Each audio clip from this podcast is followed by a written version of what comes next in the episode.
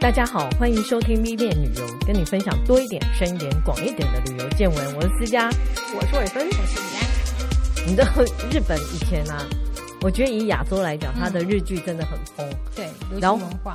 现在其实就换成 K-pop，嗯，可是我我觉得有一件事是韩国目前还没有办法赶得上日本的，就是动漫。对，因为韩国其实现在有很多的网络漫画，全部都被改编成韩剧外销，是、嗯，比如像《师战朝鲜》啊，嗯、像那个《离婚律师》啊，这种就是变成超红的韩剧。嗯、可是你要真的去看背后，才知道说，哦，原来是他们的网络漫画改，他并还没有用漫画这件事情像日本这么强势的做一个周边发展。而且我觉得，可能我以前的确看过一个，呃。算是韩国漫画家到日本发展，叫暗行御史。可是后来他就没有红、嗯、啊。像台湾也是啊，像郑问什么都有去日本发展。其实日本应该以全球来讲，它还是属于漫画的，我觉得是重点国家。对，对是朝圣地。因为他们整个产业从真的开始画家到编辑到出版到最后配成动漫的声优，嗯、他们到后来都发展到各自有一线的。呃，产业产业，尤其是像声优，它光是嗯，嗯《鬼灭之刃》这么红的，就是它不是只是演一个短片或上一个剧场版，它甚至声优可以上舞台，只是在上面进行一段对话都可以卖票，就很神奇吧？嗯、所以这种叫做 A C G 产业，A 是 Animation 就是动画，嗯，C 是 Comic Book 就是漫画，嗯，G 就是 Game，嗯，游戏 A C G 产业啊，当然它也。发展了周边的旅游相关事业，嗯，这就是我们今天要讲的。日本经济低迷这么多年了，但现在我们就要靠一本漫画救日本。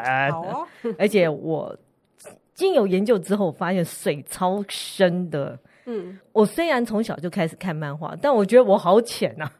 那仔仔看的漫画简直就是我几乎都没看过太多，因为你看光是少年漫画，我看的都算是最热门的，而且他们连载的那一本里面就有多少几个系列在，是叫 Jump 啊什么的。对，那有的有连，有的没有，有的可能断好几期。哦，我在追的有很多，有日军就是结局烧给我的那种，断了十几年的都有。好，反正现在就先不讲那些，我来讲一下日本这个有关漫画旅游产业这件事。你知道日本观光协会啊，他之前有释出一个调查报告，嗯，他说二零二二年啊，以动漫及漫画为目的的海外游客到日本去的有六千万人，嗯，然后比搭游轮来的或者来看体育赛事的还要多，所以他们预计在二零二三年要在东京池袋投入五亿日元。新建相关的一些周边设备或观光的地区，这个就是你可以理解说，哇，这个漫画产业其实会慢慢茁壮成为日本可能经济经济收入的一大部分。嗯嗯嗯，像我自己也是啊，我因为如果看很久就会很想去，所以我们现在大概分三个部分。第一个部分就像我这种很浅的大家都看过的漫画，就是比较主题类的啊。第二个是。周边军展 就是，哎，他到过那个场地啊，或者是呃相关的主题乐园，我也会介绍给大家。哦，就是一个场景而已。是，然后第三个部分就是水非常深的仔仔漫画的原地。嗯、那我们这一次就是不求那么深，我求广，因为我真的没有办法跟仔仔相比，我觉得好惊人那个水。所以我们第一个当然就要讲，这是柯南了。据说。柯南要完结了，嗯，但我不确定他什么时候开始连载。一九九四，这样是几年呢？嗯，快三十，对，快三十年了，即将明年就迈向三十年，长成一个青年了吧？对，他的小学从没有手机到有手机到智慧型手机，我想，对。这个小学念了好久啊！他的剧场版的一直在与时俱进的改变所有的设备，而且他其实他很聪明，他是每年都要出一部电影。嗯，那以柯南来讲呢，当然柯南就救了他的呃，他的画家叫做青山刚昌，然后他的现在他的出生地叫是在山阴的鸟取北荣，然后那个地方现在就完全就是。柯南小镇了，所以如果你从小就柯看柯南长大，我相信很多人是看柯南长大，然后你对于柯南很多事情都觉得他就是我人生的一部分，就可以到这个地方来看看。以北荣这个地方呢，它有一个叫油良车站，然后一直往荣车站的部分走，叫做柯南路。然后这个小镇已经变成叫柯南小镇了。然后它甚至于有出柯南小镇一日游地图，你也可以搭柯南列车啦。然后我，但它班次比较少，它只有外面涂装。然后另外一个就是，它这个小镇里面有非常多的柯南雕像，据说现在有三十到四十座，然后到处都有。他有长大的柯南，就是工藤新一版本，也有小时候的版本，oh. 啊，也有他呃滑板。就是架着滑板的版本，什么都有，嗯、你可以照着拍。然后除了柯南雕像之外，还有少年侦探团。哦，他的朋友们，对，也都有。然后还有柯南 Taxi，就是计程车外面也是有柯南的涂装。甚至于，当然一定要看的就是柯南的家跟米花商店街，以及我刚刚讲的青山刚昌博物馆。那柯南的家这个地方呢？呃，里面就有柯南厨房，然后咖啡店、冰淇淋跟百货。其中咖啡店，如果大家像我一样看了这么多年的柯南，就知道这个咖啡店就是安室透打工的地方。安室透是谁呢？他是卧底的警察哦。他表面是黑暗组织，但他是卧底的警察。你看我多聊，但我没有一直在追了。老实说，嗯，我也可以跟大家分享一下。上次啊，金马奇幻影展，对，有一整个晚上播柯南马拉松，哇，好酷，哦！秒杀，他确实很奇幻啊，就长不大的小孩，而且他因为他骗子很多嘛，嗯，居然秒杀，我觉得难以相信，你连买都买不到，啊。因为有的人可能他就懒得再去找以前的 DVD 或是什么影片，而且很好玩呐，啊。嗯，对，你就跟大家柯南迷一起。然后我刚刚讲柯南的家，他真的就是照着。漫画跟动漫里面的整个外形打造出来的，然后他的家记得一定要去按电铃，因为会有人回答。我是柯南吗？哦、不确定是谁，就看你的运气喽。应该像米老鼠那样，你可以排队进去跟他拍照的。呃，目前只有雕像。哦，好，是。然后在这个柯南小镇里面，还会有很多石碑啊，还有一些路标啊。然后里面呃，有些会是黑暗组织的那些成员，像我记得有琴酒啦。嗯，有白兰地吗？我不确定啊，反正就是黑暗组织那些人，还有一些警局的人好像没有出来，可能不太受欢迎。大家可以找找看。毛利小五郎吗？对，其实没有。然后你也可以找呃，日本其实很喜欢在下水道的孔盖，嗯，人孔盖，对，上面做很多的、嗯、花样，对一些主题，你也可以去寻找。就是基本上就要花一整天在这个柯南小镇里面。嗯，它的呃地下水道孔盖还蛮可爱，很可爱的。大家就是照着拍，就是不断的打卡跟拍照。嗯，那以这个博物馆来讲，就是一定要去的博物馆，就是青山刚昌博物馆。嗯，很有趣的是，它外面就有一台阿力博士的小金龟车。嗯，大家就可以跟他拍照啊。里面就是工作室的一些手稿啊。然后我觉得有一块是最值得跟大家推荐，它是有。重现阿笠博士的发明，真实重现哦。比如像他那个足球，就是柯南常踢的那个足球，嗯、他的眼镜，然后他的滑板，嗯，他都会在里面真实重现。手表也有吧？嗯，应该是。然后里面还有一区是滑板体验区，就你可以在我滑板上体验他那个，据说时速非常高，可以追得上车子的滑板，体验一下。另外一块是他的那个入门。的门票要记得留着，因为它还有一些谜题，解决那个谜题的话，你就可以拿到一些小奖励。嗯，然后事实上，嗯、呃，我觉得这些画家也都很愿意回馈家乡嘛。嗯，这个画家其实每年都会有一张手绘的手稿捐给这个博物馆，让他让他送给，就是等于抽奖把它抽掉。所以这也是，如果你有运气好的话，你就可以拿到青山刚川的手稿。觉得很值得，呃，去造访。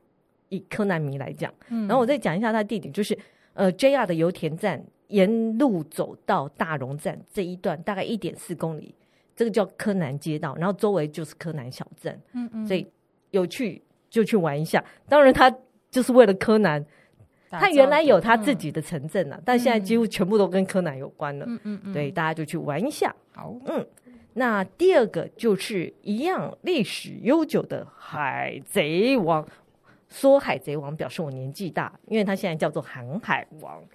他名字的改变呢，据说是因为台湾代理的出版社，因为他中间换过一个代理的出版社，所以他就改掉他的名字了。哦、所以现在叫《航海王》。那《航海王》这个画家呢，我觉得很就刚心呢，因为。这一部漫画是一九九七年开始连载，我以为他比柯南久哎、欸，没有就晚一点。嗯，他一九九七也没有晚很久，也哎，柯南据说要结束了，海贼王据说也要结束了。哦，然后哦，柯南这件事我可以跟大家分享一下，有很多阴谋论，据说阿笠博士是黑暗组织的头。好，这个就是网络的一些谣言，但我不确定。哦、那柯南反正。我也只能钦佩他画了三十年，只画柯南，真的好不累。好，第二个我刚刚要讲的就是《航海王》嘛，比如像柯南，其实后来又有改拍成剧集嘛，真人剧集。对，那他还比较合理。但《航海王》改改拍成真人剧集，就让你觉得非常匪夷所思。但最近的新闻的确就是他已经都已经呃都已经选角好了。嗯，有些人觉得很赞。因为都不是日本人，永远都很困难啊！真的不是，可是航海王的人都不是人，对。然后他还选角选完了，如果大家有兴趣，可以上去查一下。很多人觉得有几个角色选的很好，很像。总之呢，回到这个航海王的画家，他是熊本人。然后熊本曾经在二零一六年四月发生大地震，对，所以航海王。这个画家就发起了叫做 “One Piece 熊本复兴计划”。我想，哇，他光他自己当年二零一六年，他就以鲁夫的名义，就是航海王的，嗯，就草帽海贼团的团长，捐八亿日币给熊本市复兴，然后八亿日币相当于二点二亿台币，然后熊本市也因为很感念，然后就拿出一千三百万日元。开始就在熊本市里面盖很多的呃鲁夫啊草帽海贼团的铜像。他现在不叫鲁夫了，他他叫鲁夫啦。可是他整团是草帽海贼团，哦、对。然后这个叫做尾田荣一郎。然后鲁夫的铜像在二零一八年就盖好了，但接下来就因为草帽海贼团有十个人，他就陆陆续续陆陆续续盖，一直到去年二零二二年索隆。就是那个剑客索隆的才终于落成，嗯、然后最新的是二零二二年七月是吉贝尔，吉贝尔就是那个会气功的那个，他是鱼人啊。如果大家抽海贼王，整团都已经都散布在整个熊本市各地，全部都完成了。对，全部都完成了，在去年。嗯、然后在他之前的那个熊本复兴计划里面啊，二零一六年在那一年啊，他甚至。愿意就是说，如果你捐一万日元给熊本市，他就有一整套，就是资料夹、海报啊、贴纸一个组合的哦，呃，航海王的组合，我就可以送给你。嗯、等于就是他跟熊本市的复兴计划绑在绑的非常的紧密，嗯嗯，就是还很感动啊，很有心，对，真的是振兴计划。那他后续还会有一些活动，但目前还没有很清楚的细节。呃。最近的就是我刚刚讲吉贝尔是去年七月落成，那后续就慢慢期待航海王还会做什么事。好，我觉得更积极的是晋级的巨人。嗯，晋级的巨人呢，其实它的历史没有那么久。嗯，它是二零零九年开始，然后一直到二零二一年漫画版结束，这样是几年？也十几年，十十二三年。可是以动漫来讲，动漫要到今，动漫是预计今年结束。嗯，它是二零一三年开始第一集，对，那今年会结束。对，嗯，他的画家叫做剑三创，然后他自己是出生于九州大分县的日田市。那日田市你知道，从福冈搭公车就可以到。那他也是有一个复兴计划，我我真的也很钦佩他。他在二零二零年十一月八号就跟这个日田市呢合作，因为日田市有一个叫大山水库，大山水库很高，大概有九十公尺高，嗯，他就把它模拟成，如果你有看过《进击的巨人》最前面，对，他就把它当做玛利亚之墙，然后他在他的前面呢就放，也是做了三个雕像。就是爱莲、米卡莎跟阿尔敏，我以为他在水库上面弄了巨人，那很可怕。哦、是可以，因为那个三个雕像就是很惊恐的看着水库，嗯，然后他是用 AR，、哦、所以你用手机，你下载他的 App，你就往上照，你就会看到那个巨人超大级巨人这样头探出来的样子。哦、看那个图片好可怕，很有趣，我觉得很有趣。嗯、然后当然他也就是为了复兴当地经济嘛，然后他。那一年，在二零二零年的当年，他就开始募资。他说，如果大家愿意捐钱的话，他们也会在那个火车站前面盖日日田车站前面，我就放李维兵长的头像。哦，我个人很喜欢李维，因为李维也是一个很有趣的人。当然，我觉得《进击的巨人》里面有很多阴谋啊，里面的人的。思绪很复杂，没有像前面那两本那么简单，而且画到后来都不知道谁是谁。对，因为长得很像。那李维是其中一个我觉得很有趣的人。那总之呢，他真的就募集到两千五百万日币，线上募集哦。嗯。然后在二零二一年的三月，李维兵长的铜像就落成了，就在日田车站前面。嗯。然后在同时呢，他们后续就开始做了，就叫。进击的巨人 in Hida，Hida 就是日铁嘛，嗯，这整个计划就开始一直 run 起来，一直 run 到现在。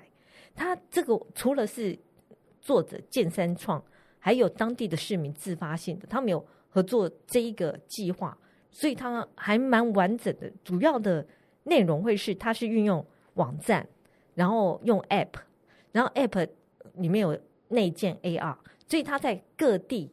你如果用 AR 来看，你都会看到里面的人物在里面出现。可是那些人小人巨人很可怕哎、欸，有些有巨人，听说有十三处，你他还会标示给你哦，有地图，你可以去看巨人在哪里出现。有巨人呐、啊，当然也有兵团的人呐、啊，嗯、然后有阿尔敏啊，还有那种什么什么，哎哎，女巨人也有出现，所以你就是去那边，就是拿着 AR 到处看。我我刚刚讲他们这样合力。组织了一个振兴专案，后来就甚至于成立了一个叫做“晋级的日田城镇振兴协议会”，嗯，而就很努力的在做这件事情。对，嗯、然后你除了那个 AR 之外，他们又出便当啊，然后还有各地的一些小文物，甚至于也有一些那个免费可以参观的主题展览馆，嗯嗯嗯，这都是呃晋级的巨人可以看到的东西。他应该可以出那个什么？那些兵团身上的武器，把它变成打火机之类的，或者是你就绑在身上去试试看啊！哦、在天了啦，在天上这样晃来晃去，我因为它都有飞索，可能主题乐园需要吧？对，但我觉得这还蛮好玩的。大家有空，因为也很近嘛，就离福冈近，就去看一下。好，嗯，这是这三个。另外，我想补充介绍一个是哆啦 A 梦，因为历史久远嘛，哆啦 A 梦。嗯你知道他几岁吗？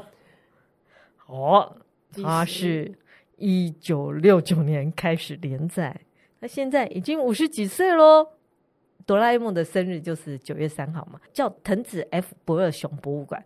那我们都知道他是藤子不二雄画的，事实上藤子不二雄是两个人，一个叫藤本弘，一个叫安生子素雄。那在他的神奈县川崎市。有一个这个博物馆里面就会放他全套的漫画跟原稿。那我觉得比较值得推荐的一个是《哆啦 A 梦》里面有很多道具嘛，对，他会把那些道具实体化给你看。对，当然它的功能是应该是没有办法达成那个功能，嗯、但至少实体化你可以拍拍照。嗯，然后我自己很喜欢是有一种是里面有个你知道那个吐司面包压在，对对对，我个人很爱那个。哎、欸，他有餐厅有卖耶。但你吃了又不会记得，嗯，对，好可惜。以前还有那种翻译口香糖，嗯，就吃了口香糖就可以听得懂大家的话。那现在我们用手机是可以达成这件事的。那以这个藤子 F 不二雄博物馆，你只要从东京或横滨搭车啊，二十到三十分钟就可以到了。我也是可以去看一下。嗯，那除了这些之外呢，我们就进到第二个部分，就是一些景点啊，或者一些咖啡馆。那很可惜的，我在 update 的过程中，我发现哇，好多收了哎。哦，那我跟大家就讲收了什么？以前在那个磁带太阳城有一个叫 J World Tokyo。就基本上，因为很多漫画都是 Jump 少年漫画出来的，嗯、所以他就在那边成立一个就是 Jump 少年漫画主题乐园。他二零一九年闭馆。哦，嗯，我觉得很可惜。那另外一个是海贼王，我们航海王是在喜欢叫小叮当。哦，对。那航海王是在东京铁塔，那时候是在一楼跟三楼到五楼。它是二零一五年开的，它叫做 Tokyo One Piece。那很可惜的，它也是在二零二零年七月就收起来了。嗯，甚至于钢弹咖啡厅，嗯，你知道本来钢弹咖啡厅有好多地方哦。那它最早的一家是二零一零年四月就开着，然后也是在二零二二年一月就全面结束营业。像秋叶原、台场、大阪全部都收起来了。嗯，目前唯一的是，嗯，期间限定，因为它在横滨有一个叫。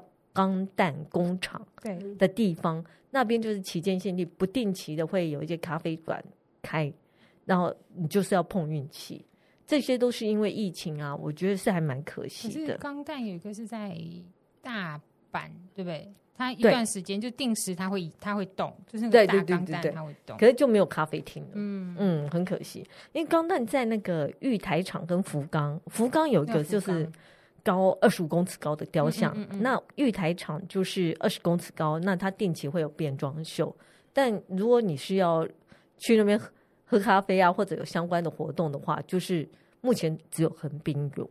哦、嗯，那我可以再介绍有一些地方大家可以去玩的是，像吉普力，当然就不要讲吉普力美术馆。嗯，然后到后来还成立了一个比较大的主题园区，我们之前都有介绍。嗯、那另外一个，我觉得呃。目前还营运的还不错的是《火影忍者》主题乐园，它光《火影忍者》啊，其实在日本各地都有很多主题乐园。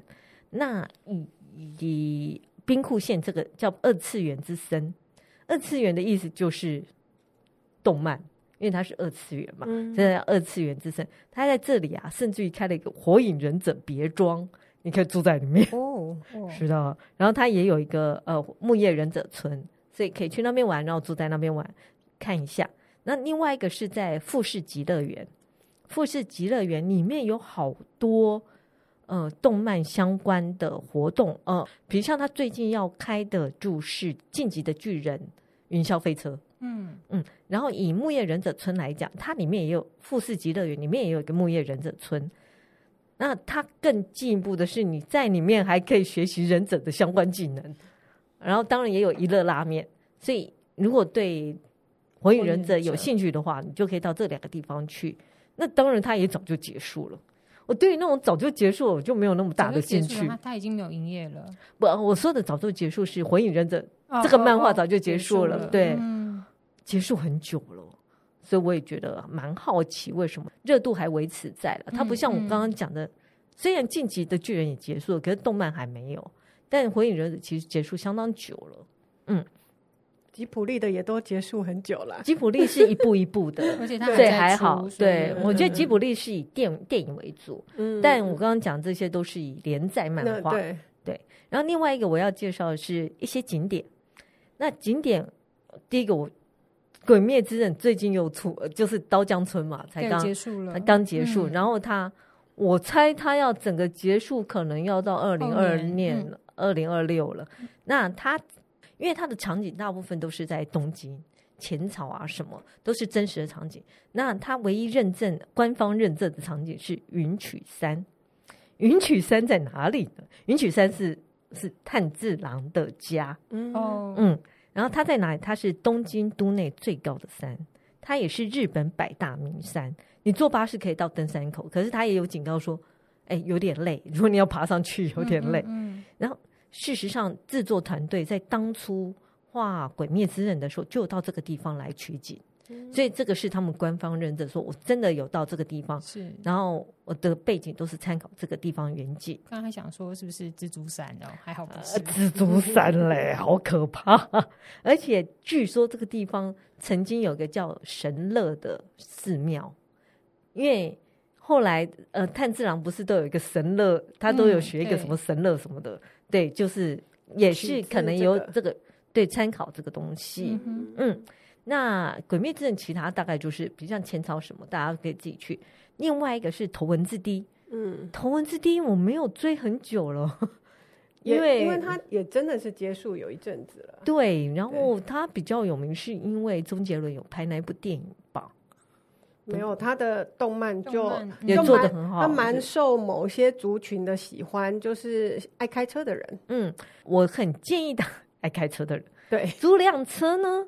你就可以去试试一缕波山道哦，那要开车才到得了。嗯、对，嗯、而且你要尝试的，如果你有看过他的长相呢，他有四十八个发夹弯，嗯，超弯几乎是三百六十度的绕圈圈，你开这边你看不到对面的那种弯。嗯、然后它又称为红叶坂，因为嗯、呃，就是秋天的时候。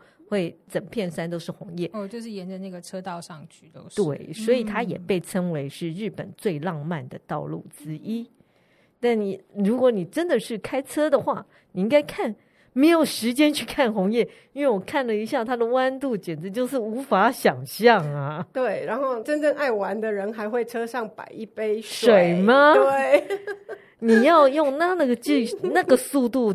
通过这四十八个法夹弯，然后水没有溅出来的话，我觉得你可以很骄傲的告诉大家，真的，嗯，这个是头文字 D，然后另外一个是你的名字，你的名字是二零一六年的动漫电影，哦，这么久了，对我也很吃惊，好久了。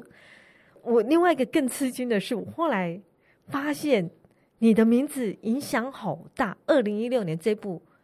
是影响到后面日本有一个叫动漫旅游协会的成立。哦，因为你们的名字里面有一个是到呃某一个小镇去，嗯，那去听说，因为他在全世界都很卖，嗯、那看了你的名字，让那个小镇人满为患，哦、所以日本才会真正重视起动漫产业的观光效益，对，嗯嗯，很惊讶。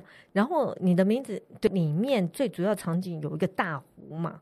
那个湖叫长野周访湖，嗯，然后它呃，你从东京新宿大概坐两个小时车程就可以到。这个湖很漂亮，它就是你的名字里面的细手湖。然后在周访湖这里呢，它夏天有烟火，冬天可以冰钓，其实也是很漂亮。很美，它今年的那个八月十五号才刚放过。你们大家如果有兴趣的话，可以如果没看过啦，嗯、上 YouTube 去找，他们有各种角度的影片，嗯、非常好看，拍的角度非常好看。嗯，嗯所以那花火真的很精彩，所以漫画真的很厉害，好吧？然后他就找了很多场景，然后你都可以去那边去朝圣。那还有一部是哎，去年吗？《灌篮高手》是今年今年吗？对，去年去年吧，去年对。对，又再度的翻红，《灌篮高手》也好久了，嗯、没想到过了这么多年，就像那个 Top Gun 再度翻红。那《灌篮高手》最有名的就是那个平交道，嗯、那平交道在哪里呢？就在神奈川江之电铁镰仓高校前站。那就是呃，如果你有看过他原来的呃电视卡通的话呢？那一幕 就是在那里，第一幕就是在那里。然后，事实上，他那个火车也很漂亮。火车是江之电铁，它是绿色跟米色相间的火车车厢，也是很美的。因为很多人在那边拍照，然后造成很严重的交通意外。他们后来还有公布说，请大家不要再这样搞了。但经由那部电影之后，应该更多人去拍照了。嗯，然后还有一部是夏目友人，可能看的人不太。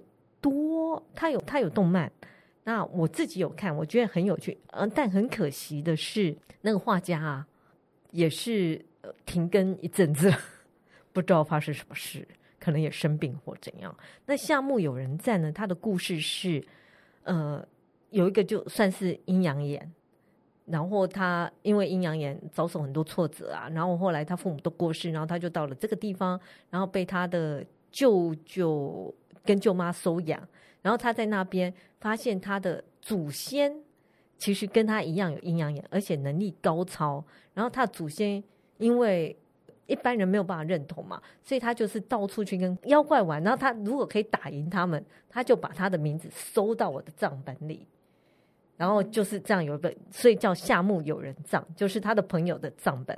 然后现在这个夏目回到这个村庄之后，这些妖怪就会来跟他要他们的名字回去，所以他们就会陆陆续续来找夏目。那夏目身边有一个猫咪老师，所以这个故事就是夏目跟猫咪老师的怎么说探险记嘛。然后这个地方是在熊本，当。他为什么用熊本作为呃故事场景？也是因为作家就是熊本人。然后你会在这个漫画里面常看到人吉站、人吉火车站。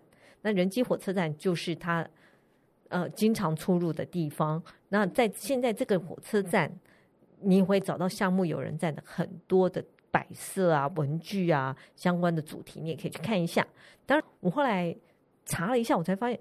人吉火车有一个有一个蒸汽火车超漂亮的，大家我好建议大家去坐一下，因为它到二零二四年三月底就终止营运，可是它很漂亮，如果有机会一定要去坐坐看这个蒸汽火车，它是整个主题的。可它已经终止营运了，要二零二四。哦，二零二四。对，哦、所以趁着二零二四之前，那因为在熊本嘛，所以还可以顺便去那个航海王，对对对对，嗯、那边出了不少漫画家。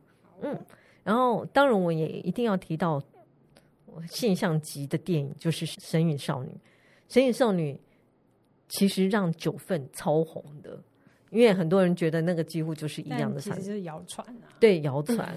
然后另外一个很像的场景，当然也是不经证实，是在松山爱媛道后温泉。嗯，那我自己看了一下那个整个外观，真的很像。那个婆汤婆婆的油屋，嗯嗯，很美。嗯、那个，那我来介绍一下道后温泉，它是位于四国，然后道后温泉有三千多年历史，它跟有马温泉跟白冰温泉并列日本三大古汤。然后它现在这个建筑物本身就非常古色古香，所以才会很像那个电影里面的那个场景，对场景。嗯、不过老实说，以这个道后温泉这个地方，它当初有名是因为夏目漱石。哦，他是夏目漱石有一部小说叫《少爷》的一个主题场景，所以里面反而是，如果你对少爷这个小说有一些涉猎的话，在那边就可以看到很多的类似的场景，他也有很配合画做了很多活动。嗯，但这个就是相关的，就是一般大家可以去看一下。到了第三个部分，就是内行来寻宝，就是仔仔们很在意的事情。呃，我大概介绍一下，有三个是，嗯、呃，觉得自己是高阶动漫迷的人可以去看的。一个是秋叶原的 Madarake，它比较惊人的是，它有八层楼，然后他专门收集什么一些二手啊、绝版的漫画道具，然后他也有 online 的部分，所以大家可以去看。听说在那边没有找不到的动漫跟漫画的相关内容。嗯、好，这个是比较高级的。它的 online 商店好可怕，很惊人啊！大家可以去看一下啊、哦。然后另外一个被称为是全球最大的动漫主题商店，是在时代的 Animate。嗯嗯，Animate 我记得台北好像也有一家，中华路旁边也有一家，在西门町附近也有一家。就是每年金马影展在卖预售票那边的后面，对，也有。可是它是以主流漫画为主，嗯、所以呃。基本上，如果你对动漫很有兴趣，大概到要到这两个地方朝圣。然后第三个是东印动漫博物馆，它是不用钱的，基本上它就是东印动画工作室的一部分。嗯嗯，那你在那边可以看到比较手稿啊、历史的文件，它是属于比较呃静态的。但如果你对呃历史有兴趣，你就可以去参观这个。好，嗯，那最后我要讲水最深的这一块，就是。我不知道大家有没有听过圣地巡礼这件事情，就是说，我要到所有动漫跟漫画或者卡通，就是我刚刚讲 A C G 的场景原型参访，嗯、就是它在现实中的实际环境。然后以这样的圣地巡礼呢，创造了数亿日元的经济效益。就像我之前讲的那个你的名字，嗯，那你的名字这件事，因为它创造太惊人的经济效益，所以后来啊，在二零一六年同一年九月，日本角川 JTB 就是那个日本地袭旅行社跟日本航空，他们几个相关的呃事业单位成立了给社团法人动漫旅游协会，他们的目的在于他要跟当地政府跟动漫企业一起合作，因为他说过去我们动漫也很有名啊，但为什么不能推呢？重点在于版权。就是呃，如果我版权不愿意释出，我在当地就没有办法设立相关的图档，就像柯南，我就没有办法放柯南。嗯嗯，这样的话，我就没有办法促进当地的观光经济。所以，这个动漫旅游协会的重点就是，它要媒合，而且当地政府有些也不喜欢太多动漫迷来，因为会造成他困扰。嗯，然后所以当地的政府，然后也要去沟通所有在地的一些商家们，以及跟动漫。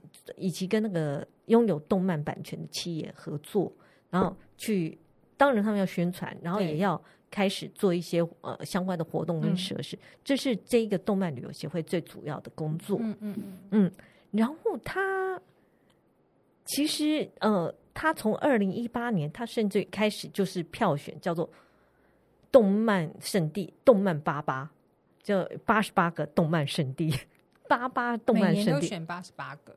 八十八部，那地方会更多。嗯嗯嗯、然后今年现在正在票选这个东西，我觉得非常有趣的是呢，嗯、呃，我也可以再呃讲一下为什么会有这个动漫协会的开始啊？因为呃，比如像二零零六年到二零零七年最有名的是《凉宫春日的忧郁》。嗯，我自己是没有看过了。对，他他好像很红，他很红。然后听说他，因为他这个里面有个神社，他出现很多次，所以这个神社呢，在二零零七年只有九万人去造访，可是，在《梁公春日的忧郁》上映之后，它暴增到四十七万人。哦，对，即便在这么多年后，他还是很多人去。嗯，所以慢慢的，大家就开始正视这个地方。然后以圣地来讲，就是它可以。让你跟作品融为一体，那种感觉感觉很棒。然后刚刚我也讲到你的名字嘛，你的名字其实最主要场景是在其。其父的飞弹。听说当年啊，他创造了一百八十五亿日元，世界各地的粉丝创造了这么多的经济效益，所以才会有动漫八八这件事开始。就等于是我把它归纳起来，让大家更好找。那动漫八八呢？现在在票选的是二零二四年，然后是六月一号开始，你可以线上票选，然后一直到九月三十。那你如果上他的网站，你就会发现他有中文、英文、日文三种语言，所以是开放国际票选。是的，嗯，以二零二二年来讲，他们后来收收到十一万票，十一万张票，嗯，其中百分之二十九都是海外的，三成呢，对，都是海外人投票，你就知道这个。动漫真是无远弗届啊，啊！然后每年他会十二月公布，那当然二零二三年就是去年十二月已经公布了。然后一共有我讲动漫八八是八十八部作品，然后可是呃里面会有，然后选出来有一百一十七个城市，然后两个活动，二十六个场域，场域就是美术馆或博物馆。那我你可以上那个网站看，因为它分得很细，你还可以按照你想要的。用动漫来分，嗯，挑选动漫相关场景，或者是漫画相关场景、游戏相关场景。哦，它还有分主题，可以一共是八十八部。嗯嗯，那以二零二三年来讲，比如像我刚刚讲的《进击的进击的巨人》，就有被选进动漫八八。然后另外一个是像《鬼太郎》，因为《鬼太郎》我觉得在台湾没有很红啊。好啦，他也很久了，可是《鬼太郎》也有被选进。嗯、还有另外一个是一休山。一休和尚的那一座山，嗯，是的，然后我觉得很好。然后他是除了认证之外，他就认证这呃这些场场地之外，他有些还提供你可以盖纪念章。哦，所以如果有人要去收集，就可以一路盖纪念章下去。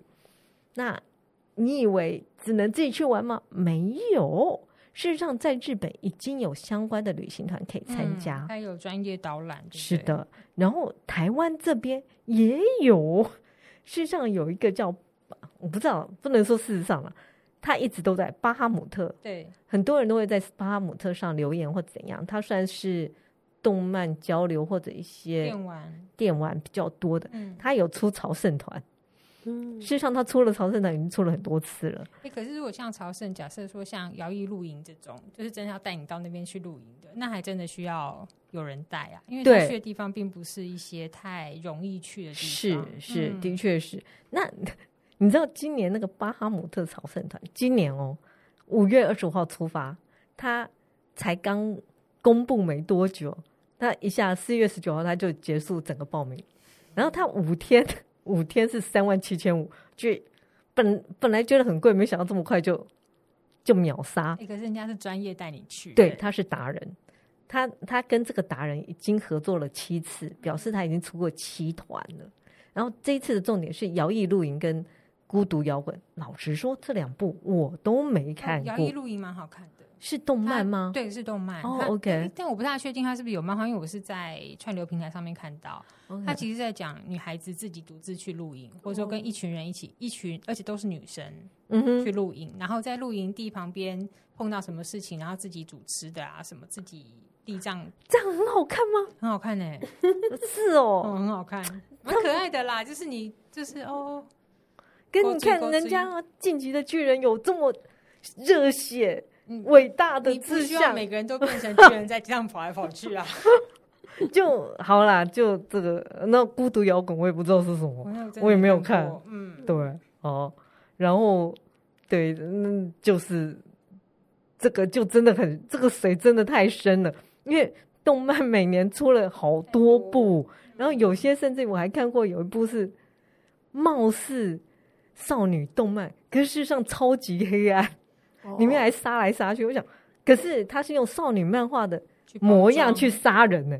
我想，哇，这漫画好惊人，嗯，所以如果大家有兴趣的话呢，如果大家对呃，我我相信他现在以前说看漫画是不好，可是我觉得现在大家没有人不看漫画，正是因为我觉得政府真的要重视动漫产业，因为太惊人，再加上你看动漫其实是没有国别了，因为里面的人你也不知道。